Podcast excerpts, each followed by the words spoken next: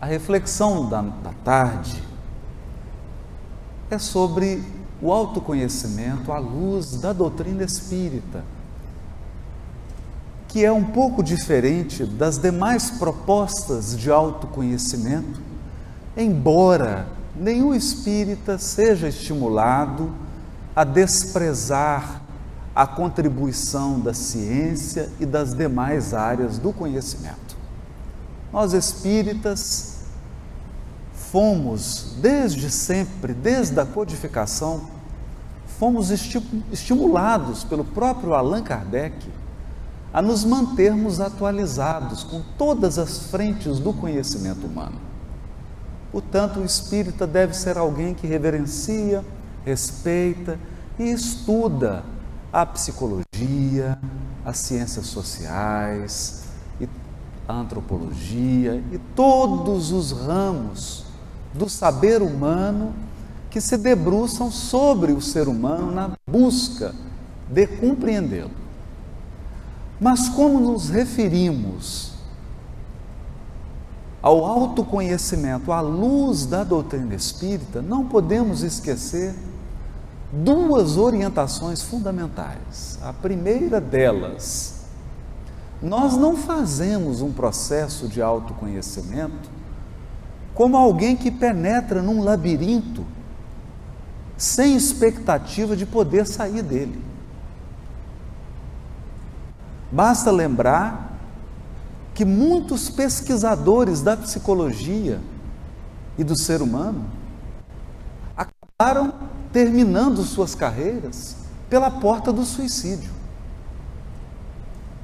Porque penetraram num labirinto tão tormentoso, fixaram excessivamente nas mazelas, nos defeitos, nas dificuldades do ser humano, que perderam a esperança de viver perderam a razão de viver. Não quero aqui mencionar nenhum nome para não ferir a memória dessas pessoas e nem desmerecer o trabalho delas. Mas quando um espírita ingressa no caminho do autoconhecimento, ele o faz com um farol, com uma tocha acesa, que lhe permite entrar e sair. E essa tocha é Jesus. Jesus é nosso guia e modelo. Jesus é a prova de que o ser humano vale a pena. Pelo menos um. Pelo menos um deles deu certo. Mas não foi só o mestre.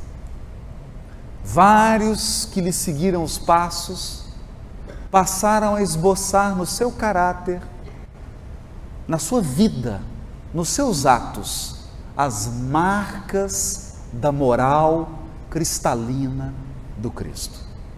Então nós fazemos um mergulho, fazemos. Pesquisamos a nossa intimidade, devemos. Examinamos a nossa conduta e os nossos atos, com certeza, mas não sem esperança. Não sem esperança. O segundo elemento é que a doutrina espírita nos ensina a lei da evolução espiritual dos seres. Lei da evolução espiritual dos seres. Então, essa história de que pau que nasce torto morre torto é só para quem não conhece ainda a doutrina espírita.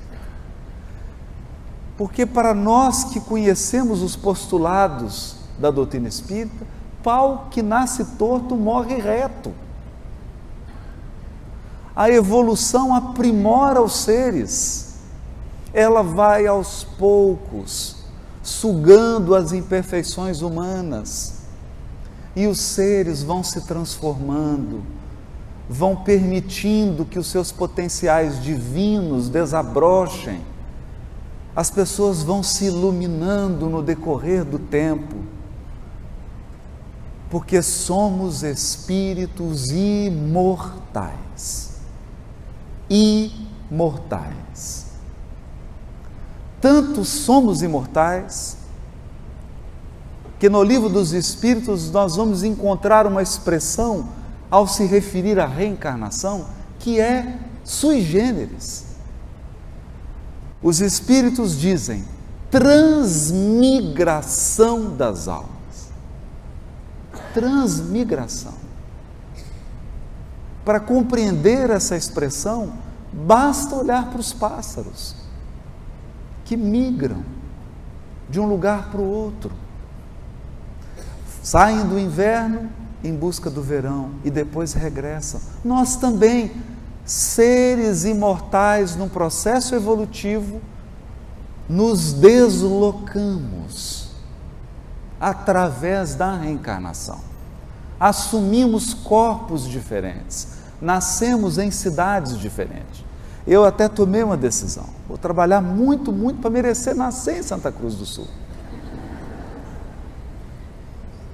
Então a gente trabalha, trabalha para poder se deslocar sempre para o melhor.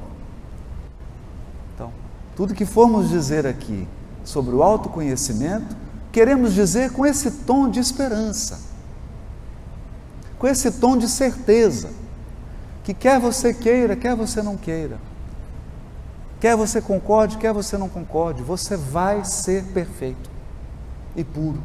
Perfeição das criaturas, evidentemente, não a do Criador. Mas você vai ser um espírito puro, mesmo contrariado. Vai chegar à pureza espiritual e vai tomar posse do seu patrimônio imperecível de felicidade. Essa é uma determinação divina. Portanto, a partir dessa perspectiva, nós temos condições condições de entender um elemento muito importante quando mergulhamos no ser humano. Normalmente as pessoas que lidam que lidam com os sistemas de justiça, delegados, delegadas, promotores, promotoras, juízes, juízes, que lidam com a questão criminal. Muitas vezes são tomados de um certo pessimismo e de um certo desânimo. Porque entram em contato com o que há de pior na natureza humana. E muitos de nós nos assustamos. Basta 15 minutos assistindo a um jornal. Se você não for vigilante, você perde toda a sua crença no ser humano. Perde toda a crença. Mas, da questão 189 do Livro dos Espíritos em diante, exatamente num item intitulado Transmigrações Progressivas. Transmigrações é o termo para a encarnação. Progressivas. Significa que a cada encarnação você dá um passo. Kardec pergunta na questão 190: qual o estado da alma na sua primeira encarnação? Ficando claro aqui que ele se refere à encarnação na espécie humana. Encarnação na espécie humana. Então ele está considerando que o princípio inteligente já fez todo um processo de evolução. Qual o estado? E os Espíritos respondem: o da infância na vida corporal. A inteligência, então, apenas desabrocha e a alma se ensaia para a vida. Isso é importante. É importante porque nós precisamos aprender a olhar para a alma. Aprender a orar para a alma. Certa vez nós chegávamos, isso há muitos anos atrás, que agora ninguém me pergunta mais isso. Ninguém fala mais isso comigo. Mas antes, há muitos anos atrás, as pessoas chegavam e diziam assim, mas é tão jovem você é tão jovem. Eu lembro de um companheiro, dirigente de uma instituição federativa. Ele dizia, mas você é tão jovem. Eu falei assim, e você está olhando só para o corpo? e você está olhando só para o corpo. Porque nós, encarnados, criamos um hábito cristalizado de avaliar os seres pelo corpo. Então você fala: Oh meu Deus, uma criança. A criança é o corpo. É o corpo. O espírito que está ali iniciando o seu processo encarnatório é um espírito rico de experiências.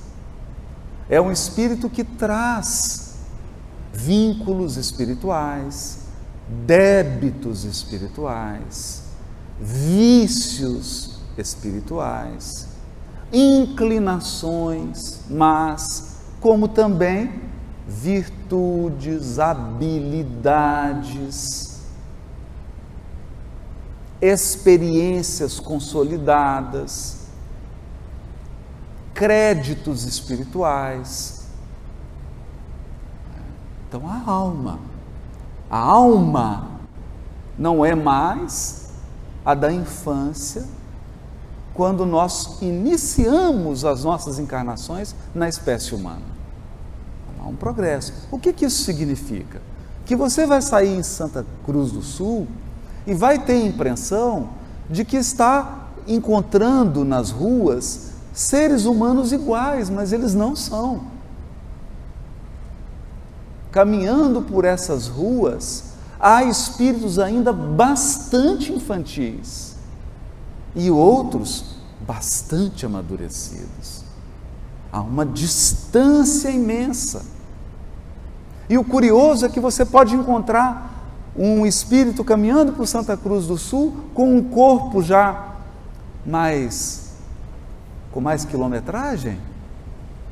E você acreditar que o espírito que está nesse corpo tem mais experiência. E passa um jovem que está com um corpo com menos quilometragem você acha que ali está um espírito mais jovem. E pode ser o contrário.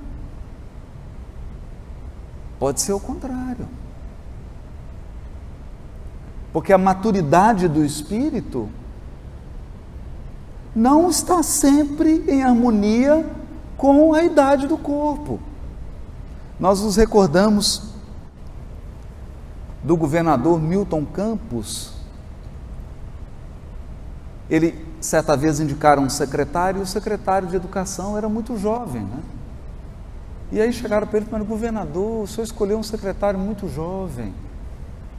Ele falou: Não se preocupe, esse é um defeito que o tempo corrige. Porque o tempo se encarrega de desgastar e transformar os corpos. Então, isso é muito importante. Por que, que é importante? Na questão 191, Kardec pergunta: A alma dos nossos selvagens são almas no estado de infância? Você vê que ele está desenvolvendo. A pergunta é quase uma decorrência da resposta da questão anterior. Ele está provocando os espíritos a desenvolver o raciocínio. E aí os espíritos respondem: de infância relativa. Pois já não são almas, pois já são almas desenvolvidas, visto que já nutrem paixões. Então os espíritos estavam falando de uma infância espiritual e o Kardec achou que infância espiritual eram os índios. Os selvagens. Ele falou: não, selvagens do mundo de vocês aí já estão já estão mais para frente. Não estão na infância, não. Eles já progrediram. Quer ver uma prova que eles progrediram? Eles nutrem paixões. Aí você falou: hã? É uma estranha essa resposta. Mas eu achei que paixões eram defeitos. Como é que progredirem porque eles nutrem paixões? Aí o Kardec pergunta, porque não passa nada. Na letra A ele pergunta: então as paixões são um sinal de desenvolvimento?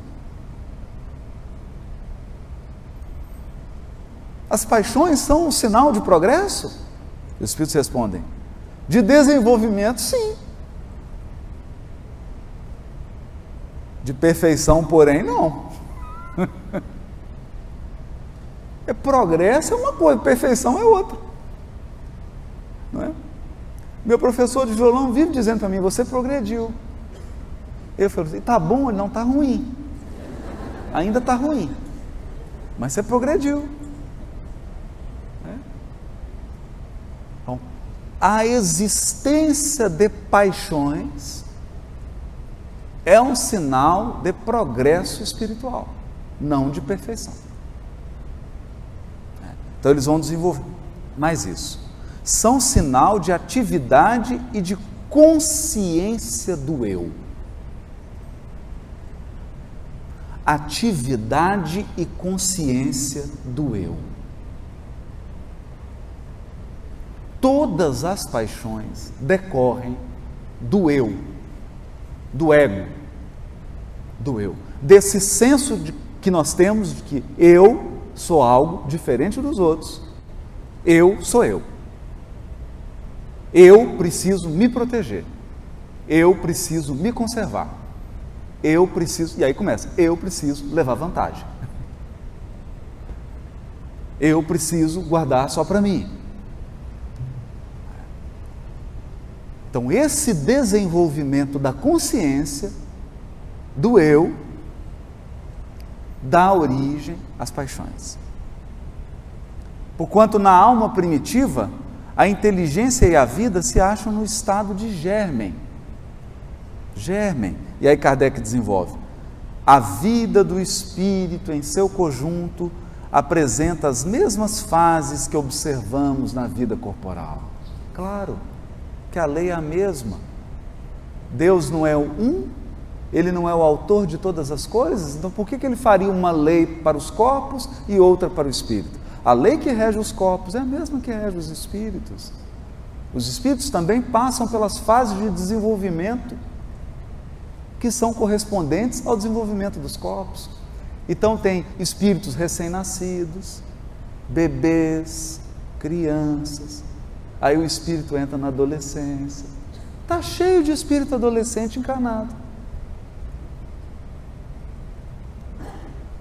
Você consegue identificar pela atitude do espírito, pelas escolhas que ele faz, pelos seus gostos, pela maneira como ele se relaciona, você fala, está aí um espírito adolescente, deve ter 13 anos espirituais, né?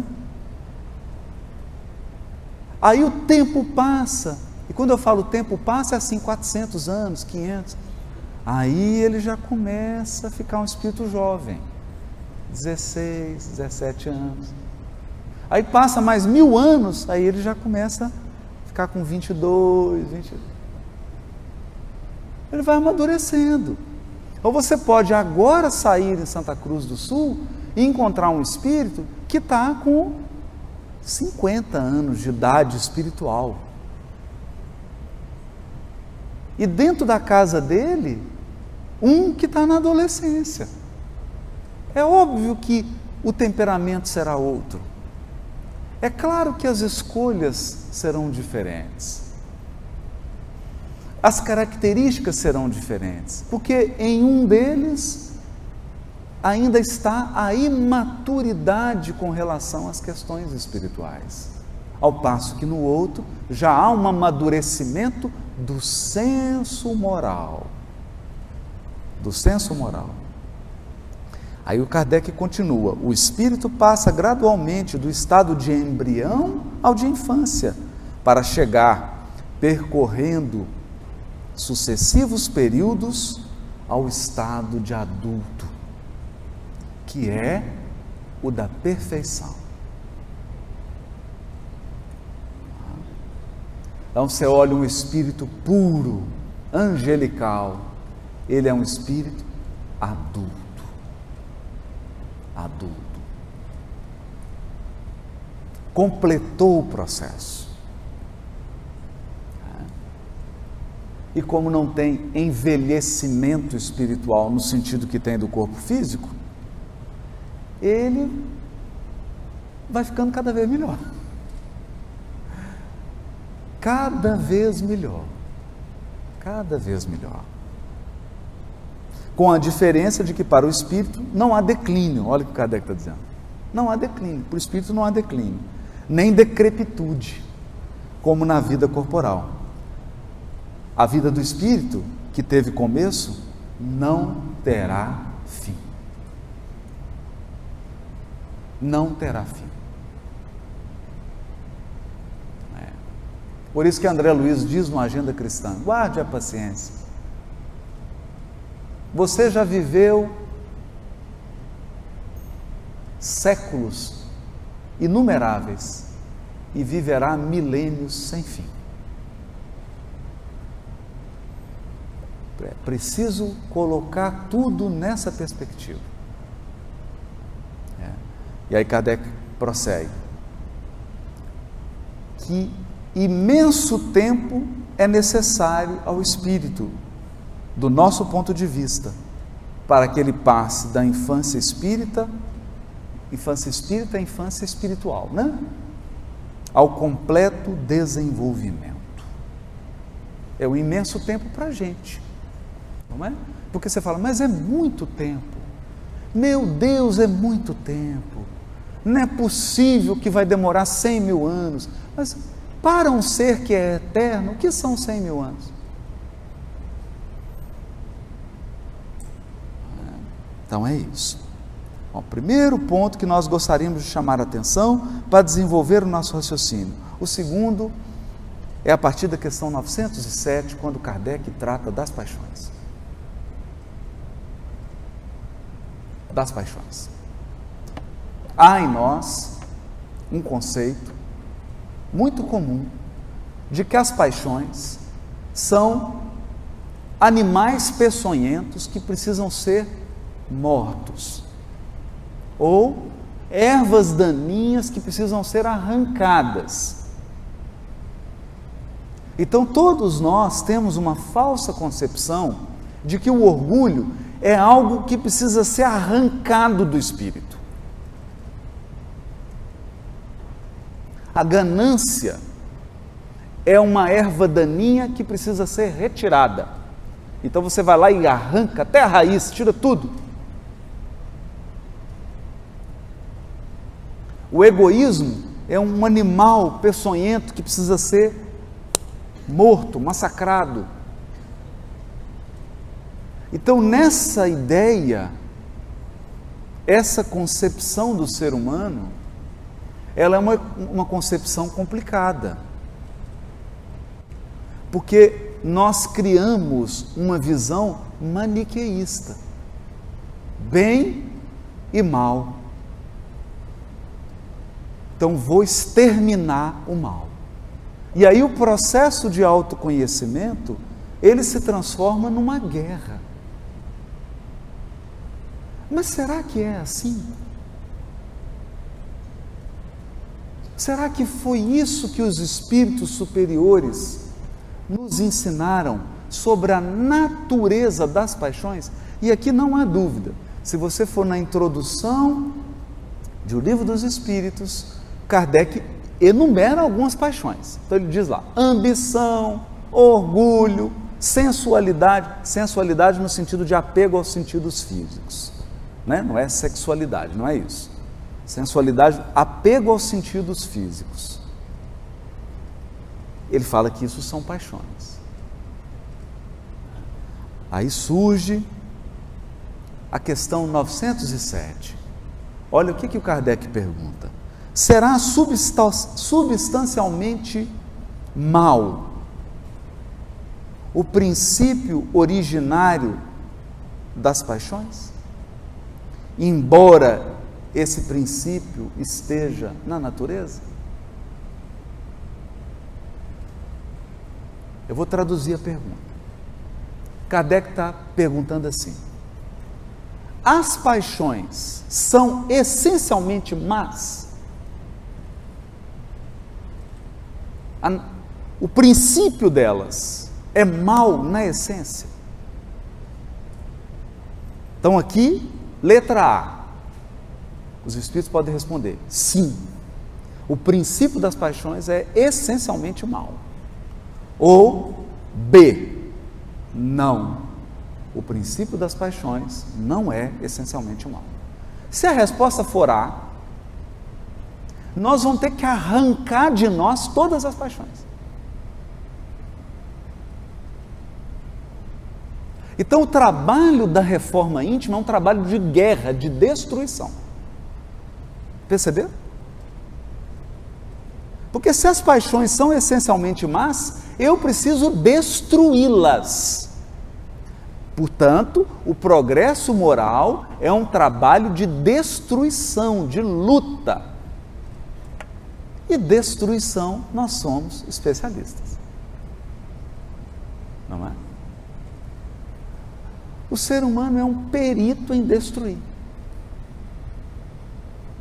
O que ele não sabe ainda é construir.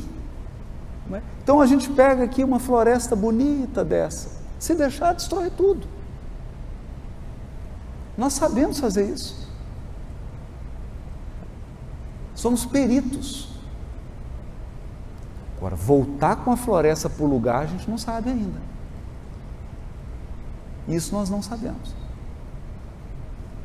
Então você tem um rio maravilhoso. Nós conseguimos destruir o rio, poluir ele inteiro, matar todos os peixes, acabar com tudo. Mas nós não sabemos ainda pegar um rio morto e acabado e fazê-lo voltar à vida. Perceberam? Então, será que realmente o progresso moral é uma guerra, uma obra de destruição em que você entra dentro de você e sai matando tudo, destruindo tudo quanto é paixão? Será isso? Então vamos ver a resposta dos Espíritos. Letra B. Não. O princípio das paixões, a essência das paixões, não é mal. Agora complicou.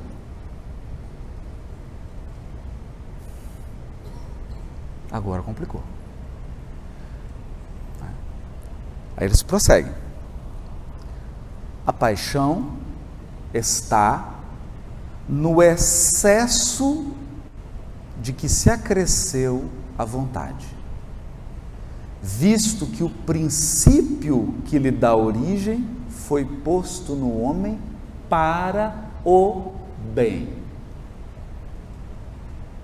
tanto que as paixões podem levá-lo à realização de grandes coisas.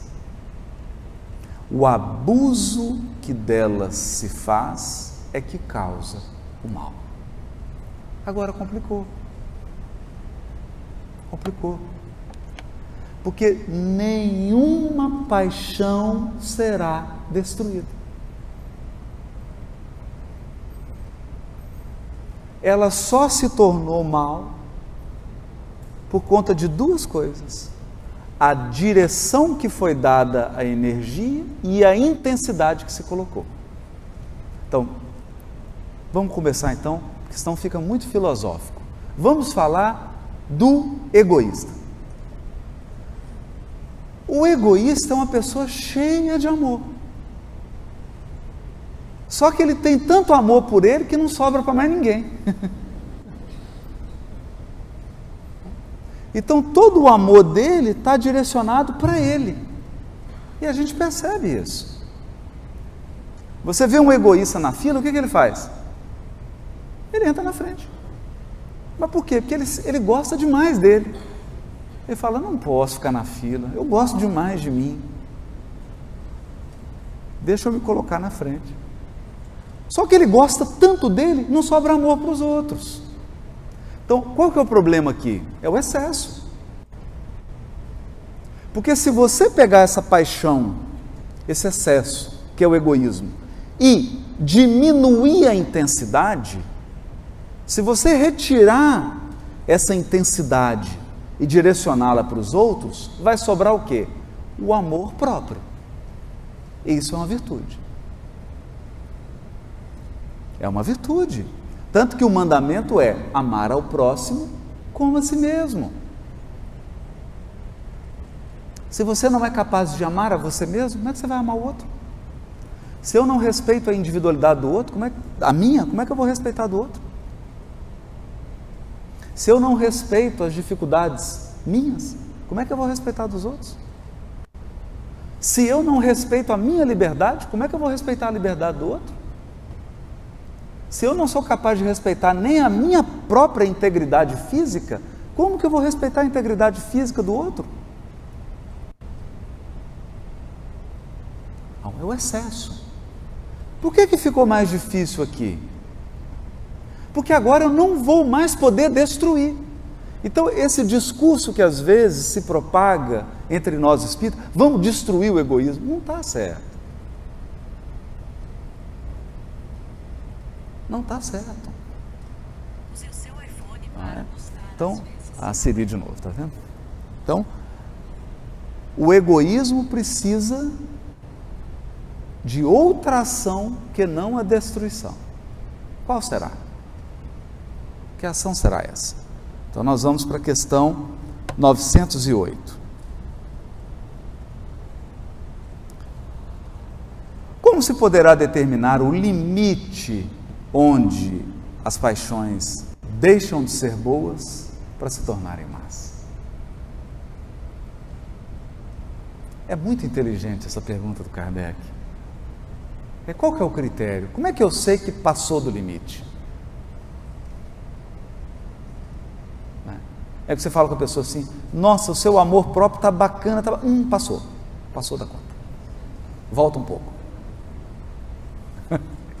Não é? É igual autoestima, você tem que ter autoconfiança. Você tem que ter autoconfiança, não é? Você imagina você numa mesa cirúrgica para fazer um, uma cirurgia no coração e chega o cirurgião, você fala, doutor, eu estou com muito medo, eu estou inseguro. E ele fala, eu também. Eu também estou muito seguro. Estou muito inseguro. Você gostaria? Então, o que, que você espera do seu cirurgião cardíaco? Você fala, doutor, estou muito inseguro. Ele fala, mas eu não. Aí você fala, nossa, que médico arrogante. Né? Não, é. você queria que ele dissesse o quê? Eu estou com medo? Não é? Entende? Imagina você entra no avião, fecha a porta, a moça fala, então agora vamos perder o cinto, e o, o comandante quer dar uma palavra, e o comandante, boa tarde, é o capitão falando, é meu primeiro voo, eu nunca levantei uma aeronave como essa. Né? Eu confesso que eu estou assim um pouco inseguro. Algumas, algumas teclas do painel eu não era o modelo que eu estou acostumado. O meu copiloto acabou de formar também.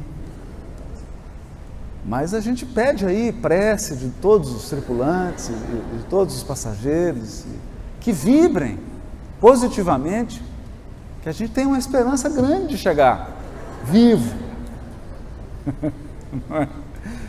É um pânico. Então, a autoconfiança, o apreço pelas próprias qualidades, o você reconhecer suas habilidades, você respeitar o que você conquistou, o que você é, isso é importante. Mas tem uma hora que passa do limite. Aí quando passa do limite, vira orgulho. Aí vira orgulho. Aí você passa a ser um sujeito orgulhoso, soberbo. Passou do limite. Tem que diminuir o volume. É? Então Kardec pergunta: qual o limite? Olha o que, que os espíritos respondem, que coisa linda, né? As paixões são como um corcel. Cavalo puro sangue. Em homenagem ao Gabriel, um cavalo árabe. É? Que só tem utilidade quando governado. Olha isso. E que se torna perigoso desde que passe a governar. Querem ver? É o apetite. Apetite é uma coisa boa, não é? Principalmente nessa região aqui, que fazem uma cuca tão gostosa. Aí você fala, oh meu Deus, obrigado pelo apetite. Né? Por que, que adianta a cuca gostosa se você não tiver com apetite? Né? Então o apetite é uma coisa boa, mas quando você controla ele. Quando você não tem controle sobre o apetite, vira gula. Aí você fica escravo, porque é ela que te governa, não é? Não é? Então, o medo, até um determinado limite, ele é muito bom, porque ele te dá prudência, ele te faz ter juízo. É? Porque a pessoa que não tem medo de nada é perigosíssima. Perigosíssima. É um suicídio em potencial. É um medo na medida. Qual que é a medida? Aqui, olha que bonito que os Espíritos dizem. A medida é o seguinte: é a pergunta: quem? quem? Quem governa? Você ou a paixão? Quem governa? Porque a questão do orgulhoso é que ele perdeu o controle da autoestima. E é engraçado isso. Porque a pessoa orgulhosa, ela é compulsiva.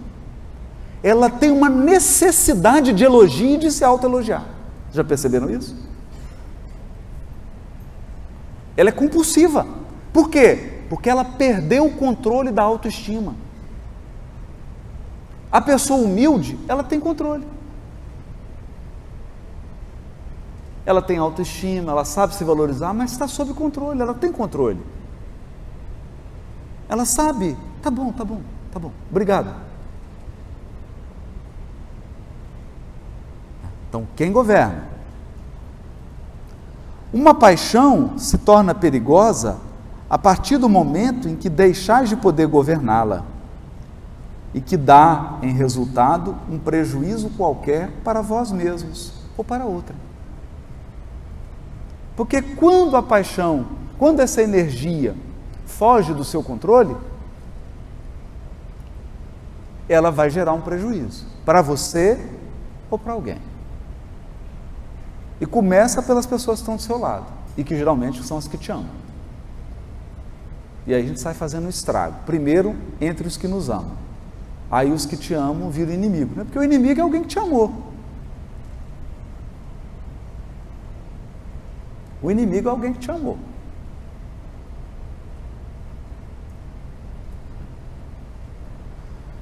Aqui é importante que a gente tenha isso em conta. Perdeu o controle da energia, ela vai causar um prejuízo.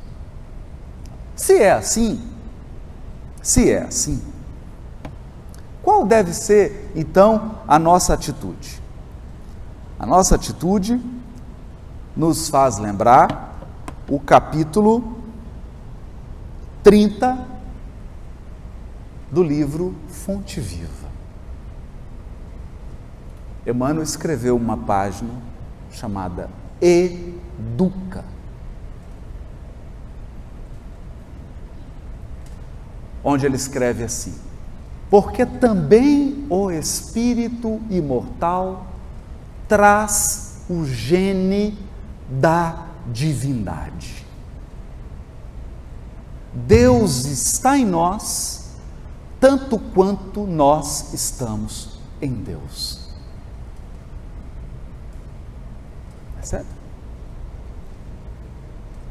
Então você olha assim, mãe e filha, e fala: Meu Deus, elas são parecidas mais. Pai e filho, né? É engraçado que agora o meu está crescendo, as pessoas olham e falam: Nossa, mas ele, gente, está a sua cara. Está a sua cara. E é verdade. Quem tem filho sabe, né? Você vê características assim, você fala, meu Deus, é a minha cara. Isso quando os filhos não apresentam trejeitos que são seus. Aí você fala, meu Deus, que coisa assustadora. Não é? Você vê o filho agindo assim, a pessoa fala, gente, é igualzinho você. O jeito que você fala, a sua sobrancelha, você fala, é verdade. Por quê? Porque psicologicamente, espiritualmente, geneticamente, parte de mim está nos meus filhos. Como parte do meu pai e da minha mãe estão em mim. Com Deus também. À medida que você cresce, você começa a ficar parecido com Deus. Sabe por quê? Porque você é filho, filha. Você é criatura de Deus. Seu destino é ficar cada vez mais parecido com o papai.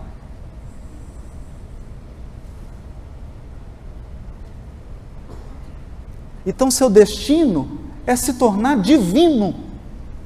Divino, porque teu gene, teu DNA espiritual é de Deus.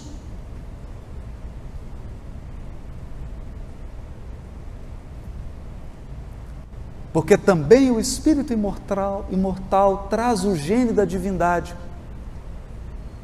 Estamos em Deus tanto quanto Deus está em nós. E aí ele começa, então por que, que o homem, o ser humano está perdido? Por que, que o ser humano está aí vivendo e cometendo atrocidades? Maldades que a gente não tem nem coragem de olhar. Por quê? Porque está deixando que as suas energias psíquicas tomem o controle. É? Então é como se fosse assim: você é um veículo de 550 cavalos. Se cada cavalo faz o que quer, meu amigo, está perdido você não sai do lugar. Então você precisa assumir o comando das suas energias psíquicas, das suas potencialidades, que são divinas. Que são divinas. Assumir o comando delas. Por isso diz Emmanuel: educa e transformarás a instintividade em inteligência a inteligência em humanidade e a humanidade em angelitude. Educa. Então, o que, que nós estamos querendo dizer com isso? Nós estamos querendo dizer que a doutrina espírita, que revive o Evangelho de Jesus na sua essência, ela é, ela é na sua essência, no seu foco, uma obra educativa. Ela não é uma obra de destruição, percebem? E aí a gente vê espírita defendendo pena de morte. Mas matar quem? Matar quem? Você quer mandar o um criminoso para o mundo espiritual? Para ele ficar solto? Você está achando ruim ele ter acesso a celular na penitenciária? Imagina ele desencarnado.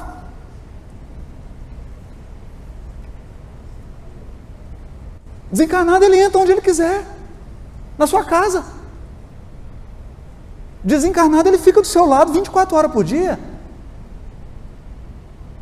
Percebe? Não faz sentido. Ah, mas é difícil. E quem falou que era fácil? Deus nunca chegou para os seus filhos e disse assim: Filhinhos, vai ser fácil. O que, que é bom, mas bom mesmo, que é fácil? É? Tinha um espírita em Belo Horizonte, Leão Zalho, muito engraçado, né? A gente falava assim: nossa, Leão, mas isso é muito difícil. Difícil não, meu filho, trabalhoso. Tem nada difícil. Trabalhoso. É verdade. Trabalhoso. Então, o processo de educação espiritual é trabalhoso. É. É trabalhoso.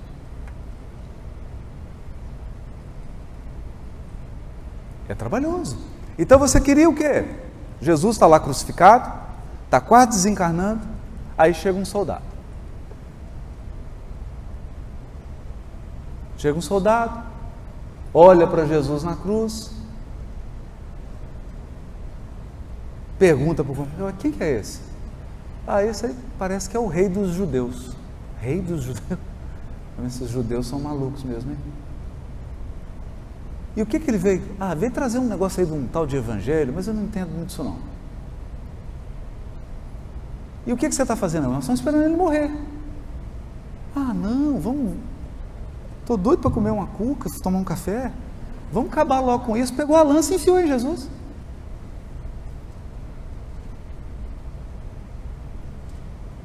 Enfiou a lança em Jesus. Ah, estou fazendo nada mesmo, né? Vamos enfiar a lança.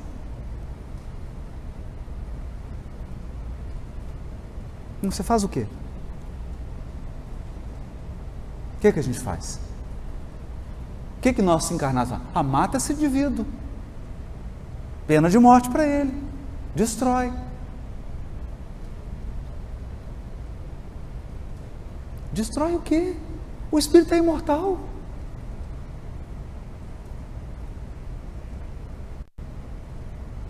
É imortal. Esse é o problema de você ter inimigo. Eles não morrem. Não morrem. O jeito vai continuar vivo para sempre. Aí você pensa assim, uma hora vou ter que me entender com ele, né? Vou ficar a eternidade?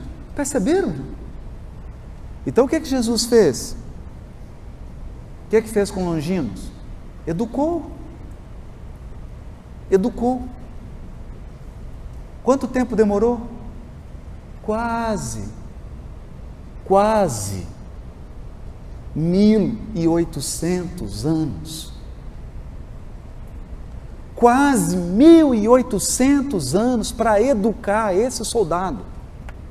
Aí chega para ele e o próprio Cristo, está no livro A Caminho do Brasil, Coração do Mundo, Pátria do Evangelho. Aí ele chama o Espírito e fala: Meu filho, agora eu quero concluir a obra educativa em você, filho. Tu lembras? A lança. Como não, Senhor? Como que eu esqueço isso? Pois bem, meu filho, você terá uma encarnação agora em que será meu cooperador direto. Eu vou te confiar uma missão, mas te digo, filho, ninguém dos encarnados vai te compreender.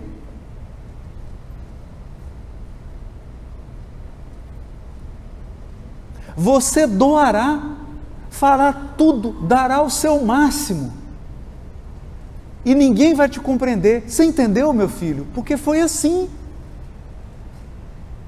Você não me compreendeu. Então agora você precisa passar por esse processo educativo para você entender o que, que eu passei na cruz quando você me furou com a lança, filho. Mas eu te prometo, se você vencer nessa encarnação, será a tua redenção espiritual. Vai, vou, Senhor, eu vou. Vai, porque na terra você será chamado de Dom Pedro II.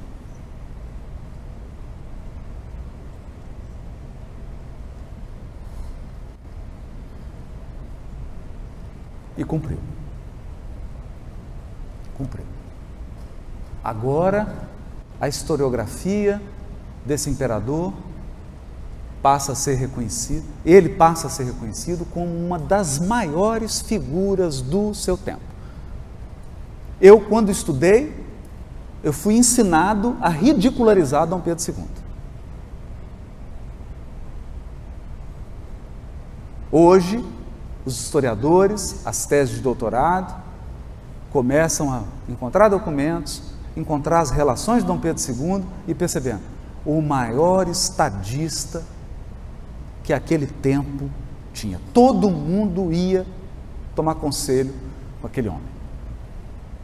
Ele intermediou vários outros reis, ele evitou conflitos, eles se aconselhavam com ele, um diplomata. E se fosse eu, teria desistido. Mas Jesus continuou educando. Educa. Educa e transformarás o instinto em inteligência, a inteligência em humanidade e a humanidade em angelitude. Educa. Então, o desafio para nós espíritas, o desafio do autoconhecimento é um desafio educativo.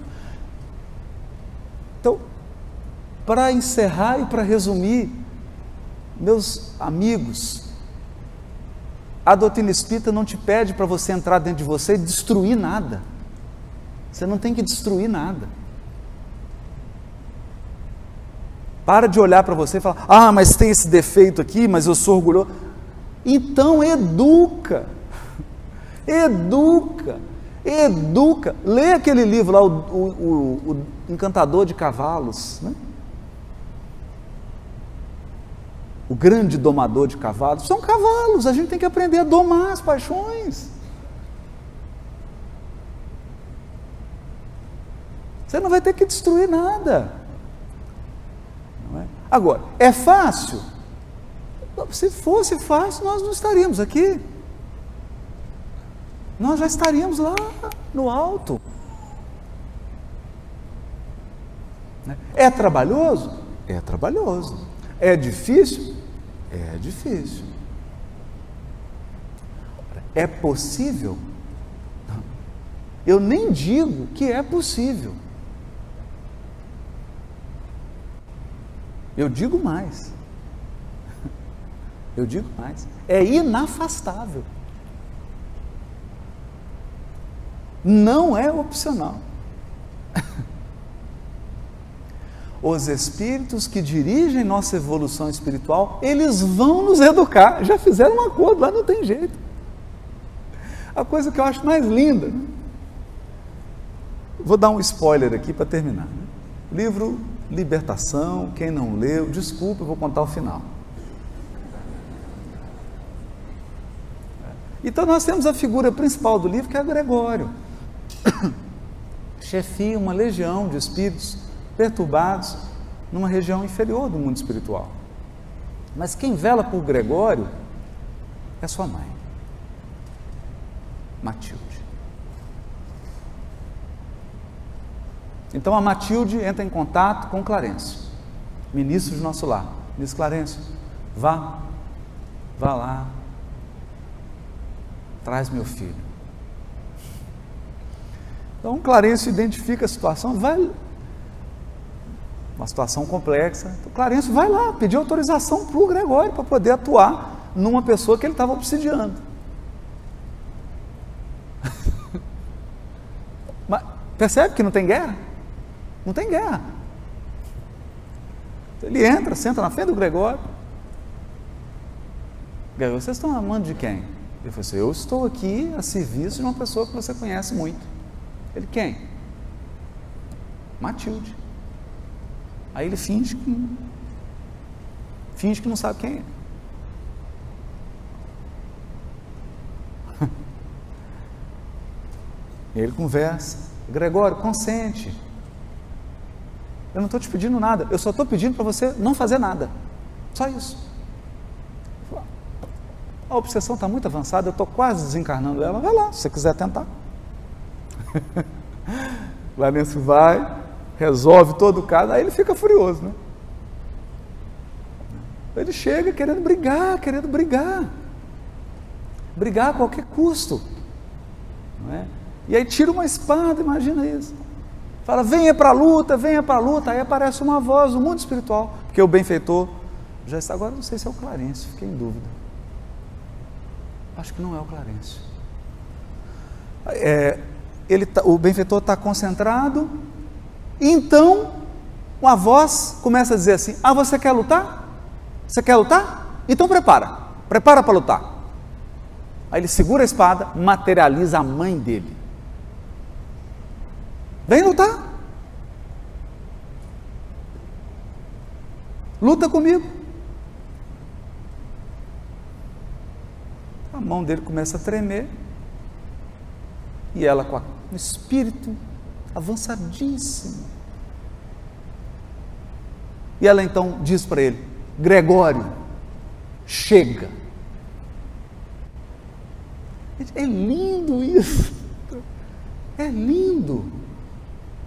Que ela fala assim: chega, agora acabou. Era tanto amor e tanta autoridade que ele desmaia.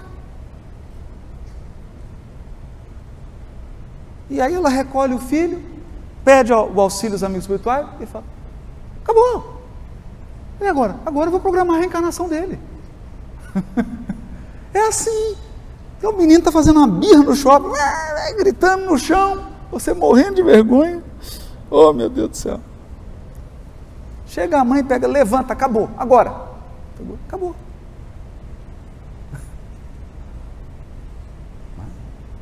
Então nós estamos sob uma tutela de amor e de sabedoria que nos educa e que vai nos educar. Que vai nos educar. Esse processo, ele é lento, ele é trabalhoso, ele é desafiador, mas ele faz parte do determinismo divino. Porque, da mesma maneira que você não tem controle sobre o envelhecimento, eu até tento, mas não tenho. Seu corpo vai passando para a idade, não tem jeito. Olha, todo ano eu faço aniversário, gente, é um absurdo isso.